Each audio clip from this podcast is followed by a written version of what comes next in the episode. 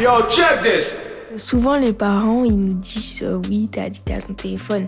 Mais par rapport à ce que tu as dit au début, on est addict quand euh, c'est notre seule source de plaisir. Et si par exemple moi j'ai mon téléphone, euh, j'utilise beaucoup certes, mais il y a d'autres choses qui me procurent du plaisir dans la vie. Euh, j'ai mes amis, etc. On peut pas dire que je suis addict, si.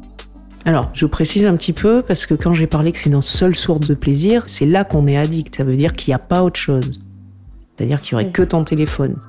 Et tu n'aurais pas d'autres attirances pour d'autres choses. C'est-à-dire que le plaisir, il n'y a plus que le téléphone et ça provoque un isolement autour. Là, on est dans l'addiction. Là, je parlais d'une addiction aussi par rapport à un produit.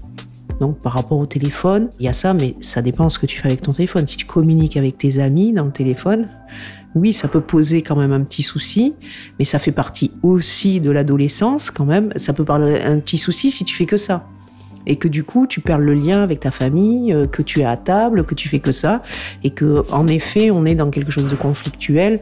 Donc là on n'est pas forcément dans de l'addiction, mais ça t'amène des difficultés. Je pense que c'est difficile de mettre, euh, comme on n'est pas dans une recette ou ce qu'on appelle nous à l'hôpital des protocoles. Hein. Euh, chaque personne, c'est différent. chaque personne à voir pourquoi elle fait ça. Voilà, parce que souvent à l'adolescence, on grandit, on a besoin de s'affirmer. Euh, on a besoin de, montrer à ses parents qu'on décide un peu tout seul.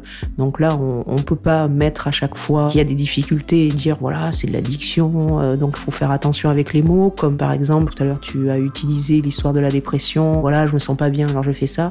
Entre je me sens pas bien et je suis dépressif, il y a énormément d'écart. Parce que la dépression, il y a un ensemble de symptômes qui dit qu'on est dans une dépression avec des problèmes physiques et des risques.